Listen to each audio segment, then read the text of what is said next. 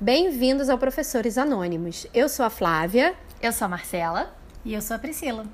Somos professoras e esse espaço é para que juntas possamos questionar, debater e pensar sobre a educação. E para começar essa troca de ideias, a pergunta de hoje é: como tem sido a sua experiência com as aulas remotas? Eu começo? Pode ser.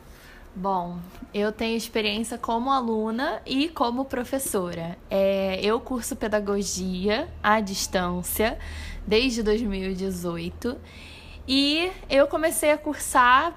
É, hoje eu tenho 28 anos, 29 então, anos. Olha, eu me rejuvenescendo. eu comecei o curso com 27 anos, então é outra maturidade, né? Achei ótimo fazer aula online, eu faço no meu tempo, é, eu tenho estudado muito mais do que eu acho que eu estudei presencialmente. É, enfim, eu acho que está sendo ótimo, produtivo e, claro, é uma área do conhecimento, de experiência, do meu interesse. É uma coisa que eu escolhi fazer. Agora, como professora, são outros 500, né? Eu lido com uma faixa etária muito jovem, são crianças de 8, 9 anos, e tudo para eles é novidade. Primeiramente, eles aprenderam a mexer na plataforma muito mais rápido do que eu. Eu não sei no caso de vocês, mas olha, eu penei um pouco no começo, porque era um tal de aluno excluir o colega de aluno me botar no mudo, de botar o colega no mudo. Foi uma. Então a gente teve um, uma questão, pelo menos eu tive uma questão do é, comportamento mesmo da, de, do contrato de convivência bem no comecinho, né? Desse. desse Essa experiência. Dessa né? experiência. E vocês, como é que foi essa questão do comportamento no início? Olha, eu confesso que no início eu fiquei bastante é, preocupada, apreensiva, porque eu trabalho com educação infantil, né? Então, assim, dentro da sala de aula, em condições normais, a gente trabalha muito a parte lúdica. E como é que eu vou fazer isso remotamente? Né? Eu acho que todo professor teve que se reinventar e foi exatamente isso que aconteceu. Eu busquei novas formas de, de trabalho. É, sempre trocava com as outras professoras para a gente ver o que, que você está fazendo, o que, que funcionou, o que, que não funcionou, né? Dentro daquele programa que a gente que a gente tem Precisa que cumprir, cumprir né? É. E, e assim, eu fiquei muito feliz porque é, é claro, das minhas duas turmas, uma delas participava muito, porque eles são maiores, e eu acho que eles é, é, conseguiram assimilar, conseguiram responder é, à altura. A outra turma são. É, a outra turma é composta de crianças muito pequenas, né? Na faixa etária de 3 anos, então assim, já era um pouco mais complicado de manter a atenção, inclusive quando elas se conectavam, você tinha que praticamente fazer a festa, quase ficar de plantar é bananeira, né? Pois é. E aí eu comecei a procurar aqui os brinquedos da minha filha que ainda restaram, né? Porque ano passado a gente fez um, nós fizemos uma limpa e acabamos doando muitas coisas, só que outras a gente acabou, ela mesma quis guardar. E aí desse universo que me sobrou, eu consegui pegar algumas coisas para poder aproveitar e trabalhar nas aulas, né? E tentar fazer brincadeiras. É, eu mesma entro na brincadeira. Se tem que fazer um craft na, na live, eu vou e faço com eles. Né? Se tem que fazer uma brincadeira, a gente vai brincar juntos. E eu acho que aos poucos eu consegui o engajamento dessas, desses alunos. Bom, vamos lá. Eu logo assim, nós ficamos 15 dias, né? Primeiro naquela, naquelas férias adiantadas, né? Aquele recesso adiantado. E nesse período eu acabei fazendo, assistindo várias lives, né? Vários webinars e acabei aprendendo. Fiquei sabendo de muitas ferramentas, mexi, fucei várias coisas e o que foi muito útil para mim nas aulas é, online, né? Na verdade, no primeiro momento a gente teve que gravar, né? Foram aulas gravadas. Foi muito difícil, assim, a aula gravada para mim é bem mais complicada, na minha uhum. opinião, porque no ao vivo vai, né? Mas quando a gente grava, a gente fica tomando conta, vendo aquilo que não ficou legal e, e acaba regravando. Foi bem sofrido para mim. Mas quando vieram as aulas mesmo ao vivo, é, eu já tinha algumas ferramentas que eu já conhecia, então é, para mim foi mais divertido, né? Então eu passei a usar essas ferramentas é, que tornaram as aulas, acho que mais engajadoras. No começo os alunos é, foi muito estranho para eles, né? Eles, na verdade, para todo mundo, né, gente? É, é aquilo. Ninguém combinou, os professores não, não, não estavam preparados para isso, os alunos os pais não contrataram esse tipo de serviço, fomos todos pegos de surpresa e a gente teve que dar, fazer alguma coisa para trazer esses alunos para perto da gente. A minha faixa etária não é igual a da Flávia, né? Eu pego alunos de 7 ou de 10 anos e eu acho que no fim foi bem legal. Eu acho que a gente pesquisando e tentando trazer. É, essas tecnologias para a sala de aula, eles são muito conectados, as crianças gostam muito. E eu acho que eu consegui trazer até mais brincadeiras, talvez, para essas aulas do que às vezes no presencial, que a gente tem algumas outras demandas, né? É, além da, da do, do, conteúdo, né? A gente acaba tendo outras demandas também. Então, assim, eu, no fim, achei muito gostoso, muito confortável.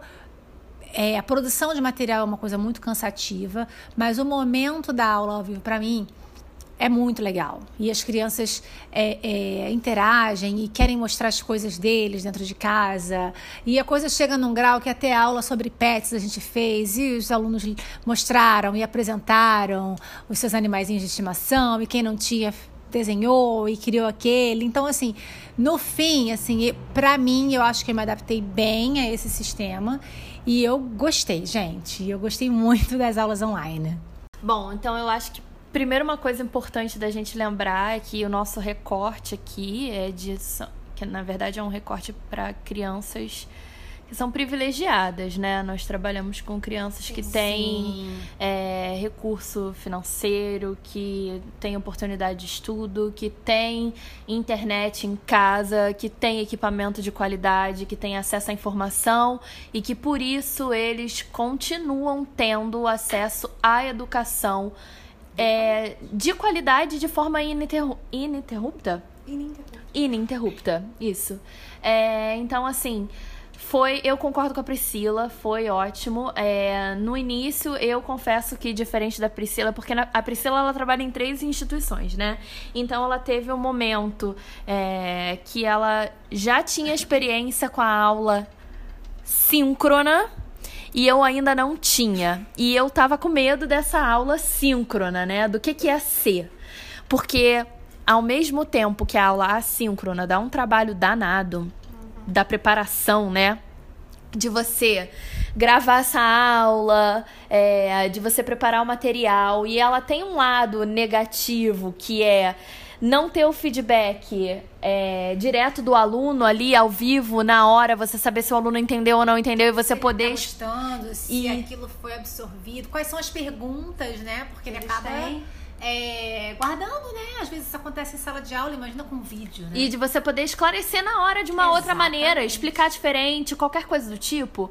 E você ficar na, na aula que é assíncrona, mais presa, né? Eu acho que você fica mais, você fica mais preso ao material didático, físico, ao livro, né? Então uhum. você explica a matéria e o aluno vai fazer o exercício do livro, ou vai fazer o exercício do ou caderno. Não vai fazer, ou não, ou vai, não vai, fazer, e né? Não vai ter suporte. Exatamente. Vai errado, vai achar que tá certo. Isso. De repente esse aluno tem entendido tudo errado e está fazendo uma coisa completamente diferente e a gente não está do lado para monitorar e, e, explicar novamente e reajustar os rumos, né? Porque a gente ficava um pouco sem controle também sobre o que eles estavam fazendo e a maneira. Claro que a gente buscou recursos, né? A gente enviou tarefas online para que a gente pudesse receber, mas a gente tem livro para cumprir, né? E aí esses ficaram mais difíceis da gente ter um, um controle. Com certeza.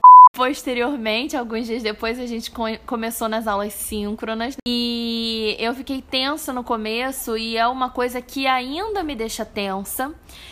porque a gente está dentro da casa do aluno e o aluno está dentro da nossa casa. Então, assim, as relações estão muito mais é, confusas, misturadas, estreitas, uhum. né?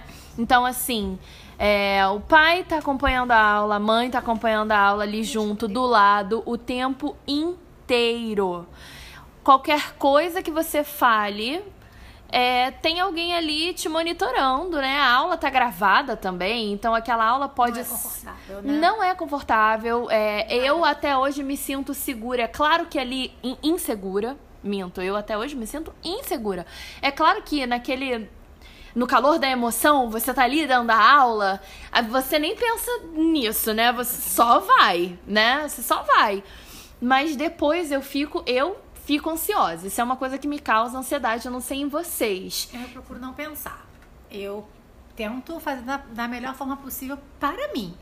Então, assim, eu não penso mais que a minha aula está sendo gravada, não penso mais que os pais estão assistindo, para não gerar justamente essa ansiedade, esse temor de de repente haver é, de cometer algum erro, algum deslize, de fazer alguma coisa que desagrade um pai. Então eu procuro não pensar em nada disso e dou a minha aula colocando na minha cabeça que eu tô ali eu e os meus alunos. É, agora, só fazendo um comentário sobre o que você disse, Marcela, dos pais estarem ali do lado monitorando, eu acho que isso aconteceu muito no primeiro momento. Eu acho que os pais ficaram muito é, o que, que, é isso, o que, que a escola está oferecendo, isso não vai funcionar, meu filho não vai saber fazer. Eu acho que depois de um tempo, a sensação que eu tive foi que os pais entenderam o que estava acontecendo e passaram a confiar mais tanto no nosso trabalho, no que está acontecendo, no que a escola está oferecendo, quanto nos próprios filhos. Eu acho que depois de um tempo os pais não estavam mais ali do lado o tempo todo, pelo menos eu não vejo mais. Há exceções, né? A gente sabe que tem alguns pais que são diferentes, mas no geral o que eu sinto é que os pais já se tranquilizaram. Vale a gente lembrar que a vida da criança fora a família é a escola. Então, além delas terem sido privadas né, do convívio com os avós, com os primos, a vida social inteira delas, os amigos. Muitas crianças tudo. passam o dia inteiro na escola, no integral. O dia inteiro, né? Nós trabalhamos em escolas Sim. que têm é, esse perfil, né, de escola com opção ou somente com o integral. Eu ouvi muito dos meus alunos isso. Eu quero ver meus amigos, eu, eu, eu não aguento mais ficar longe dos meus amigos. Aí, e aí foi quando eu me dei conta de, gente, a vida de uma criança é a escola, é o contato com os amigos. Então, assim, mesmo que eles tenham é, sejam de uma classe social privilegiada, que tenha as aulas síncronas online, eles não podem correr no pátio junto, eles não podem brincar. e nem quando podem... voltarem, não vão poder. E nem quando voltarem. Eu ouvi de alguns alunos meus que os pais, cujos pais não querem que eles voltem, né? Ah, meus pais disseram que eu não vou gostar da, do retorno às aulas porque eu não vou poder ir para o pátio, porque eu não vou poder sentar do lado do meu amigo. E quando os pais disseram isso, os pais convenceram eles a ficar em casa. Porque o mais importante para eles na escola é esse convívio, é, é, brincar com amigo, é estar junto e eles estão sendo privados de tudo isso, né? Então, assim, tá tendo um impacto emocional na vida de todo mundo, sem contar, claro, com as relações familiares, que a gente sabe que né, as famílias estão sendo muito impactadas com essa hiperconvivência. Então, a gente não sabe também o que, que esses alunos estão é, presenciando de conflitos, né? Famílias têm conflitos e esse Sim. momento que nos força a passar 24 horas juntos, eles acabam naturalmente aumentando esses conflitos e essas crianças estão é, no meio de tudo isso. Então, esse acolhimento é, é algo que as escolas precisam estar muito preocupadas e eu acho que a gente como professoras, que somos nós como professoras comprometidas que somos, estamos sempre independente das escolas estarem apontando nessa direção, a gente está sempre abraçando essa causa, né? Com certeza. E quando a Priscila fala, né, que a criança sente falta da brincadeira, né, a gente não entende a brincadeira como um simples ato de se divertir, de lazer. A criança aprende muito brincando. A brincadeira Sim. faz parte do desenvolvimento socioemocional e cognitivo da criança, principalmente né, young ages, né? Nessa uhum. essa faixa etária menorzinha. como sujeito, né? É, e uh, o que eu tento fazer quando eu vejo que eles estão conectados né, durante a live, é, eu sempre peço para um ah, say good morning to fulano, pergunta pro seu amigo how are you, para eles poderem ter alguma interação, sabe? Porque realmente ficar só nessa coisa mecânica de assistir aula e tá com a mãe ou o pai do lado. Só passar o dando... conteúdo. Exatamente, mesmo que seja uma brincadeira, ok que é uma brincadeira. Eu acho um grande barato, tem mães e pais que entram na brincadeira, que se levantam, que dançam, que, que desenham. E eu também faço isso em casa. Eu também pulo, eu também canto, eu também danço. Pra motivar, pra poder motivar, pra, né? pra eles poderem eles ver adoram que ver a gente estamos juntos, né? Sabe? Então eu acho que isso faz toda a diferença. Mas sem sombra de dúvida, não é igual, nem de longe, ao que é o presencial. Quando você pode dar um abraço, quando você na rodinha tá perguntando How are you? E aí tem um que fala I'm sad. E aí você pergunta o porquê, você pode dar um abraço. Mas se a criança falar I'm sad e eu tô ali na tela do computador. Nossa. Como trabalhar empatia Sabe, online à distância? Pois é, como trabalhar essa empatia? Como dar um abraço é. virtual no momento que você ouve uma coisa assim? E que você, você quer dar um pode, abraço né? de verdade, né? e como é que vai ser essa volta? E quando você tiver. Eu não sei como é que vai ser essa Nossa. volta, né? Não vai ter a rodinha. As crianças não vão sentar no chão, elas vão sentar na cadeirinha, né? Uhum, a cadeirinha vai sim. ficar é, com uma, uma certa distância, distância, né? Respeitando esse distanciamento e que o acolhimento, quando necessário, é, vai acontecer, mas realmente em casos muito é, alarmantes, no, numa situação da criança cair no chão é, ou não parar de chorar e que a criança precisa estar virada com a face para o outro lado, não ficar virada com a face, para professora, né, ou para auxiliar de turma, ou seja, não vai ter um abraço, uhum. vai ser como se fosse uma manobra para desengasgar a criança praticamente. E que se a criança insistir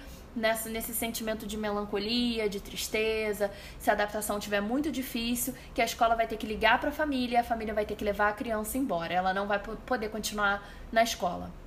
Até porque, né, uma criança começa a chorar, Entendi. naturalmente outras crianças começam a chorar, Sim. a rotina da escola toda é afetada por esse chorinho, né? E não é um chorinho bobo qualquer.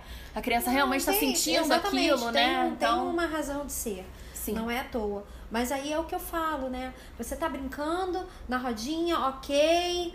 Um, sei lá, quatro alunos dentro da sala, um sentado numa cadeirinha em cada canto, né? How are you? I'm sad. Como é que a gente ah, vai? Too bad, that's é. a bummer. é tipo sympathy or empathy. É, de, é eu acho que vai ser. É, é, é assim que eu vou ter que fazer esse gesto de um é. abraço. Hum, a gente vai ter que trabalhar bastante a linguagem corporal, corporal, né? Tomar muito cuidado com o impulso que a gente tem natural uhum. de, de correr para abraçar, de pegar, de, de pegar. tocar, de compartilhar objetos. E essa coisa, né? né? Eu, eu lembro que eles, eles curtem muito, senta nas mesas, né? Quatro crianças juntas, eles fazem um desenho e aí um mostra pro outro. Às vezes um acaba desenhando, riscando o desenho do, do outro, outro, né? E, e agora não. E agora eles vão estar cada um na sua mesa, na sua fazendo estação. o seu desenho e antes solitários, de né? E aí, ok, depois terminou o desenho, Antes vai mostrar... de trocar de estação, de, de atividade, tudo tem que ser higienizado, higienizado, então não é uma coisa automática. Essa rotina vai ser afetada também, né? Eu acho que vai ser fisicamente cansativo para os funcionários, para os educadores, para as auxiliares. Eu acho que vai ser cansativo, vai afetar muito a rotina e aí eu me questiono até onde isso vai ser produtivo.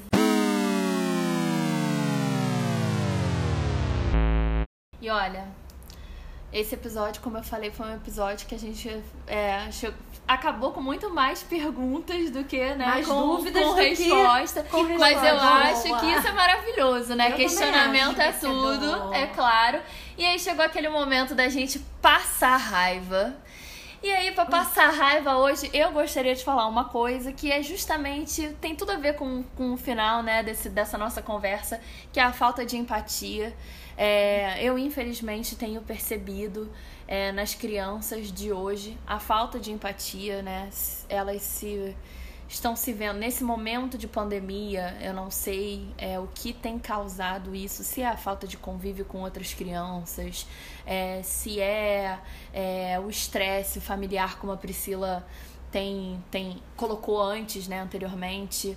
Mas eu tenho percebido crianças menos empáticas. Eu tenho percebido crianças mais egoístas, crianças preocupadas só com seus interesses e só, inclusive, só com o prazer só querem fazer aquilo que é legal, só querem fazer Sim. aquilo que gostam e não querem discutir aquilo que trazem algum tipo de dor para elas, não dor física, mas aquela coisa da, da carapuça servil, sabe? Quando quando toca num assunto que incomoda, sabe? Você gostaria que fizesse isso com você?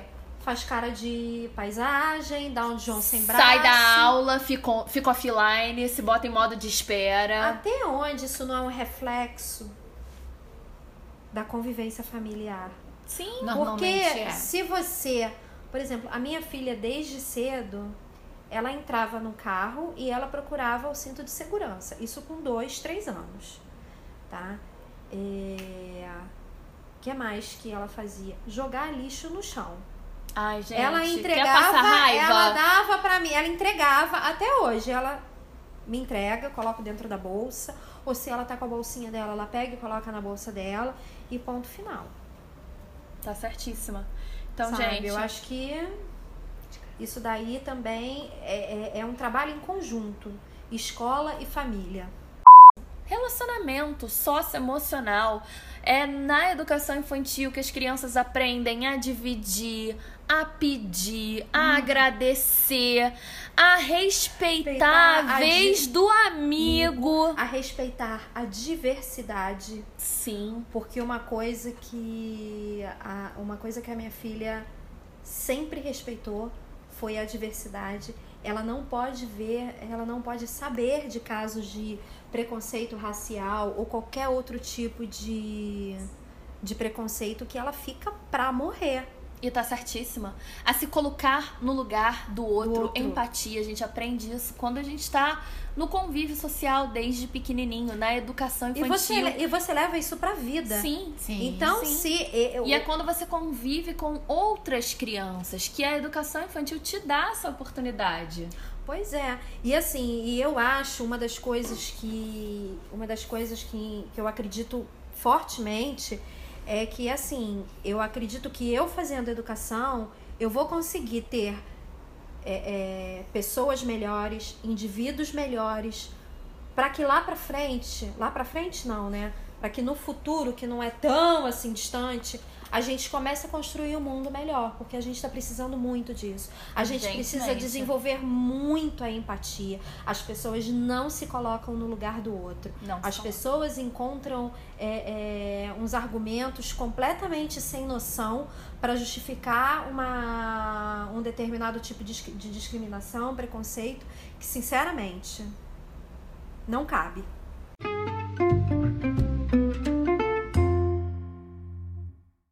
Agora o nosso prêmio Paulo Freire. Hum, maravilhoso. Vai pra quem hoje? Todas nós podemos dar um prêmio Paulo Freire. Eu tô com um aqui na ponta da língua. Fala aí, Priscila, você tem um prêmio Paulo Freire? Tenho. Já que a gente tá falando hoje, né, é, desse momento de pandemia e das aulas virtuais, de como foi a nossa adaptação, é, eu vou dar meu Paulo Freire para a plataforma que eu acho mais prática, mais rápida e que super engaja os alunos, que é o WordWall que tem uma série de jogos e a gente com apenas uma entrada do conteúdo a gente consegue transformar em vários jogos diferentes.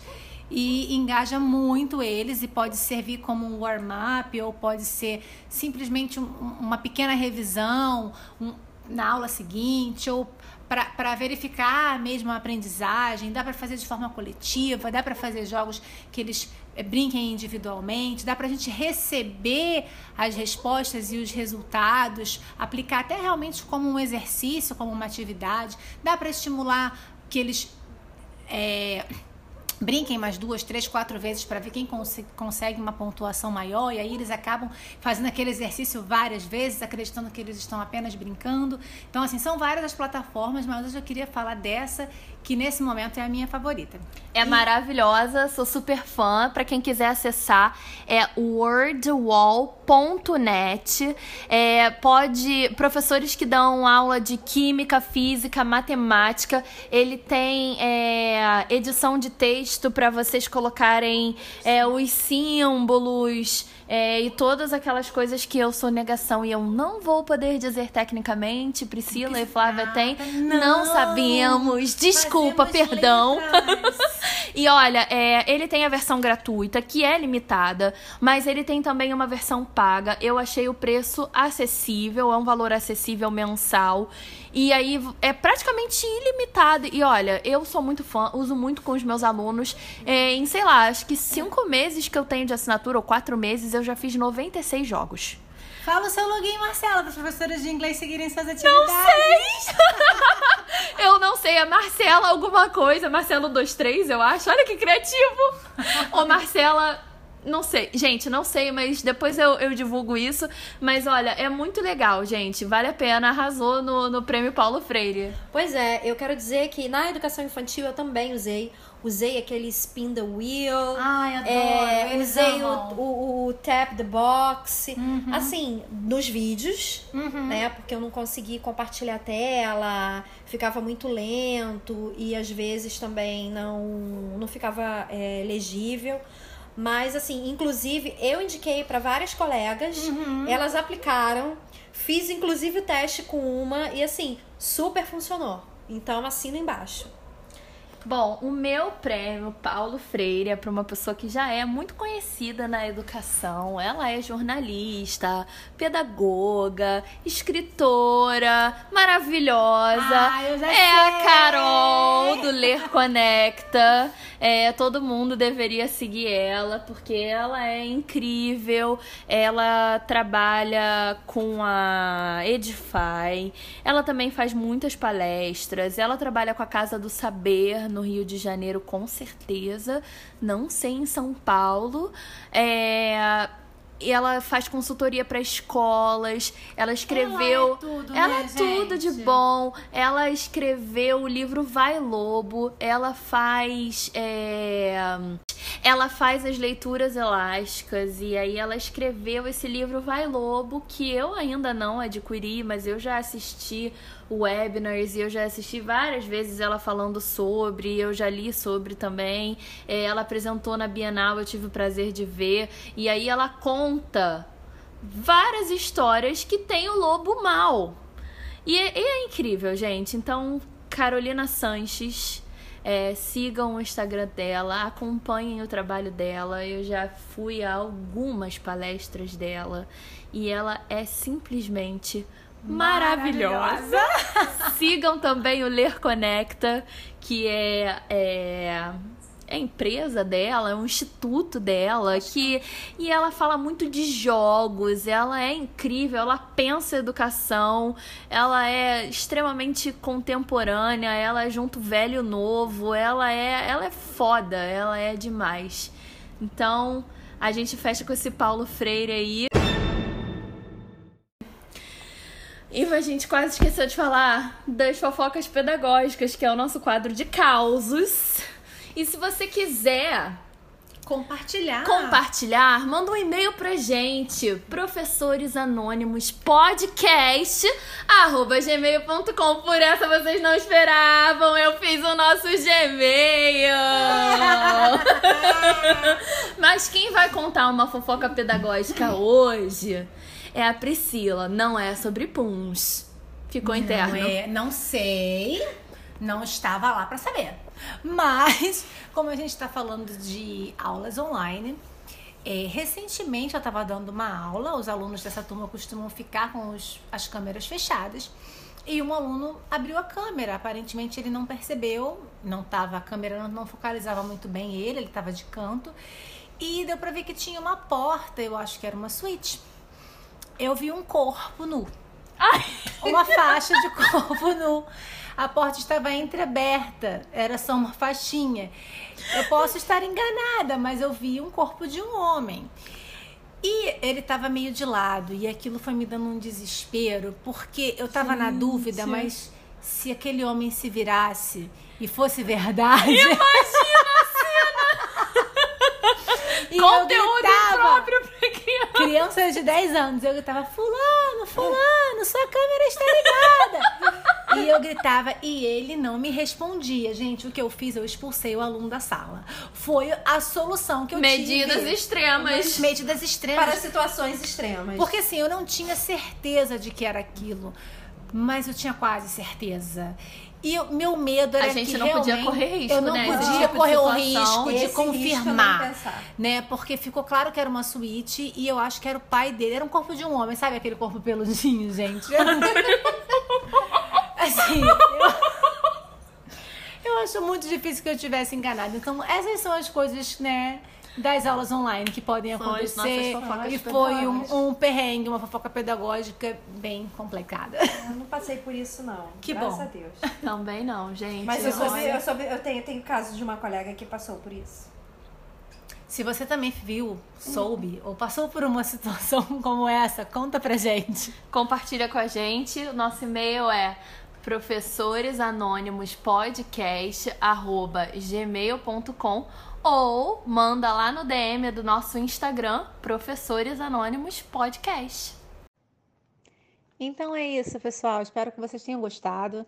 Na próxima semana estamos aqui novamente e dessa vez para falar de aula híbrida, né? Esses novos desafios que nós vamos enfrentar, mas que nós passamos por todas essas mudanças e conseguimos criar e fazer tudo novo no ensino online, por que não nas aulas híbridas, né? Então não perca semana que vem, a gente vai estar falando desse assunto que é tão importante nesse momento.